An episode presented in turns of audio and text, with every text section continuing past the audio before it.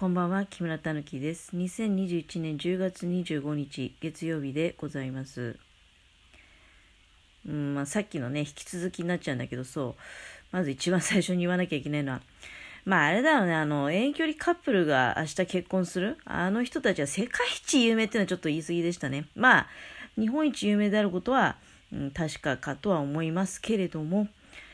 で、まあそれはもう別にあんまり、まあ私、そうですね、まあ興味がないっていうか、まあ、さっきも言った通り、誰がどう言おうがね、ご当人たちっていうのはやっぱりもうこれが絶対正しい、今はね、正しいことだっていうふうに思ってるわけでございますよ。うん、まあ、どうなんだろうね、噂だけの範囲で言うと、例えば、彼氏の方がね、なんか手が外れちゃったって内心思ってる部分ももしかしたらあるのかななんて気も、でもどうだろうね。なんか、なんだかんだ言って3年も続いてたっていうか、うん、まあ一緒にいない分逆にね、見えない、何も見えないうちに結婚までたどり着いてるのかなっていうのも、なんか、なきにしもっていう気もするけど、うん、まあでも、とりあえずはね、とりあえずは、まあ、新しいスタートを切られる、まあ、そういう人たちにね、やっぱり祝福の言葉っていうか、うん、まあ、いいことだったんじゃないかなっていうふうに私は思っております。うん、で、まあ、その後に、だから、失敗だったなっていうふうに、当人たちが思ってね、で、ひっそりと、まあ、そういう2人の生活を終わりにするっていうことも全然あってもいい今なんかましてね、もう本当に全てが、何でも自由ってことじゃないんだけど、でもあの、なんか意地になったりとかね、こうなっちゃうと世間体がどうのこうのとかいうことを思って、あのずっと窮屈に、うん、窮屈だったりとか、あるいはもう立ち行かない状態でね、生活を続けていくっていうのは、うん、違うかなっていう気がします。でもまあ、あ、ああいう世界っていうのはもう一般社会とは全然多分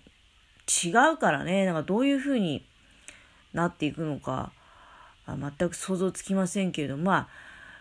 今の段階で言えることはやっぱりまあ、どういう人がね、どういう事情で、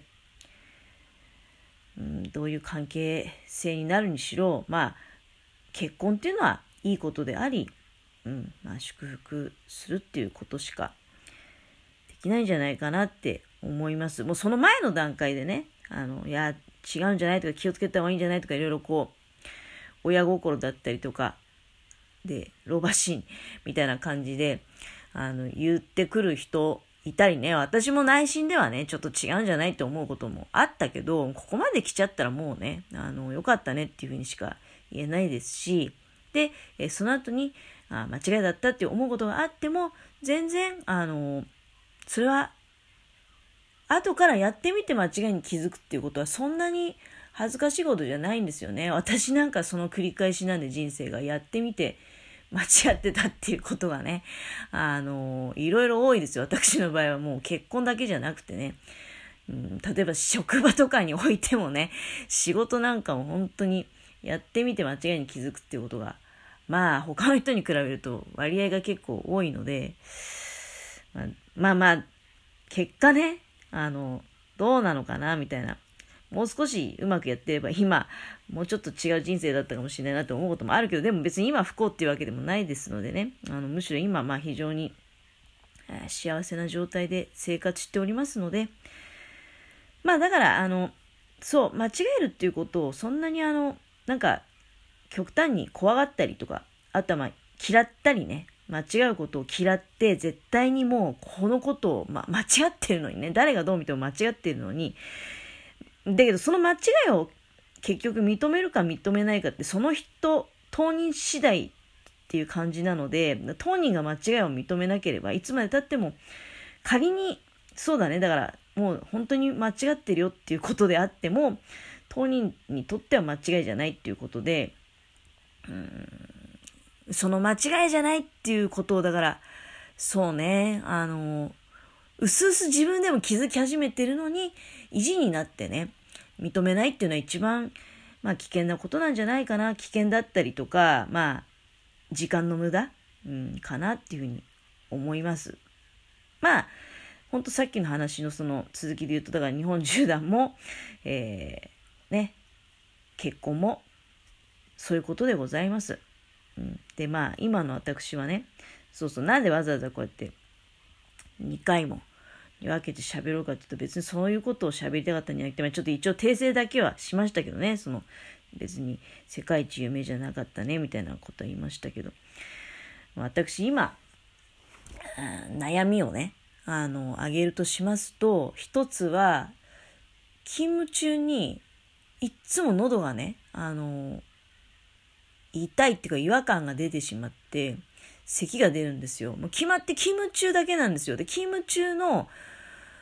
休憩時間は治るし、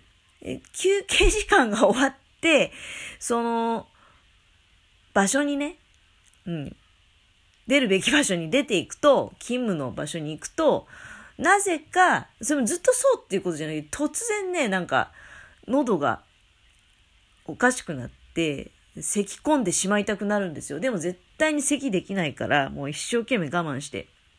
喉をつまんでみたりね、別の刺激を与えれば収まるんじゃないかってことで、喉をつまんでみたりとか、で、まあ、それをな、たまにはなんか見かねて上司とかが、まあ、ちょっと後ろで咳してきなさいみたいな、ちょっとこの間は一回だけそういうことがあって、あ、まずいなと思いながら、まだなんかそろそろ、もしこうやったら咳止めなのかトローチなのかね、その、うん、どっちで対策取ったらいいのかわかんないんですけど、まあ何しろそれが一つ目の悩みで、で、もう一つの悩みは、超くだらない悩みなんですけど、その駐車場ね、職場で、駐車場で、すっごい広くて、で、ま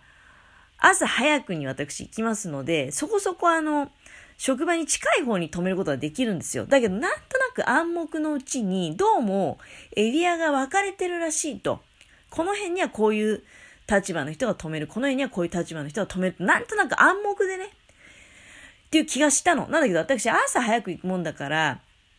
まあ空気を読まずにね、止めやすい一番職場に近いところに止めたと。だけど、昨日はなんかたまたまその暗黙のうちにここはお前のエリアじゃないぞみたいなところで一番職場に近いところが1台空いてて、で、そこに私、ラッキーと思って入れました。で、入れたんだけど、ん、でもあそこちょっと私のエリアじゃないよなって思いながら、なんとなくもやもやしながらね、出勤してたわけですよ。で、もやもやするぐらいなら、あのー、まあ、その暗黙のうちにね、この辺のエリアが、前たちのエリアみたいなところに止めようかなっていうふうに思ったんだけど、でも、まあそれがだから、超くだらない悩みなんですけど、いや、前の職場の時とか、立ちの悪いね、もうかなりブラック的な、もうやばいやつばっかり揃ってる職場だと、駐車場の場所もね、それこそ暗黙っていうかもう明確に、どんなに早く行こうが、要するに新人はもうこの辺みたいなね、に止めろみたいな。なんとなく決まってんですよ。なんとなく決まってるんだけど、教えてもくれず、もう私なんか朝早く行くタイプなんで、どこに止めたらいいのかわかんなくなり、まあ、そうこうするうちに他にもやばい出来事がいっぱいあって、私そこを半年で逃げてくるんですけど、まあ駐車場の場所も決まってたし、ご飯食べる場所も決まってたし、ロッカーは会社でね、ここだよって、でもあのロッカーももしかしたら会社の方で、この人のロッカー、木村のロッカー、場所決めといてとか言われて、まあその中のやばい奴らで決めてたのかなっていう気もするけど、とにかく全てが決められてて、なんでっていうふうに思ってたけどね。で、まあ、職場によっては早い順番にね、あの、手前から止めるようにっていうふうに決められてたりっていうこともあったり、普通はそうだと思うんですけど、まあ、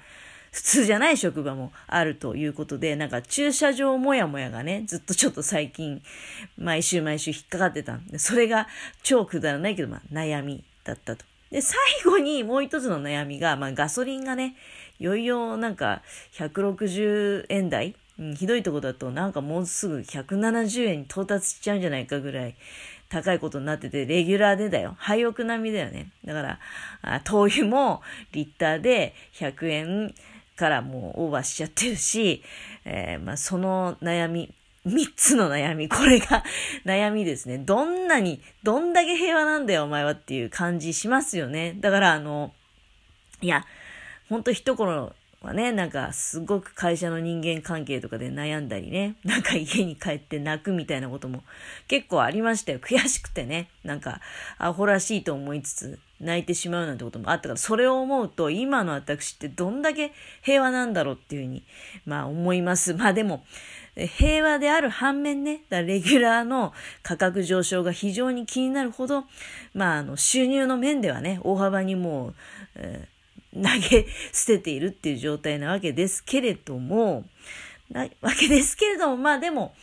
まあ、ふとね、振り返ると、今の私の悩みっていうのはこの3点だけであるっていうことで、まあ、ガソリンの値段と、それから、え職場の駐車場問題、えなんか、ラッキーポイントに止めると、もやもやしちゃうっていう、悩みって言っていいのか、大した悩みって言っていいレベルではないかもしれないですけど。あとは、これはしん、ちょっと深刻ですけどね、あの、喉が。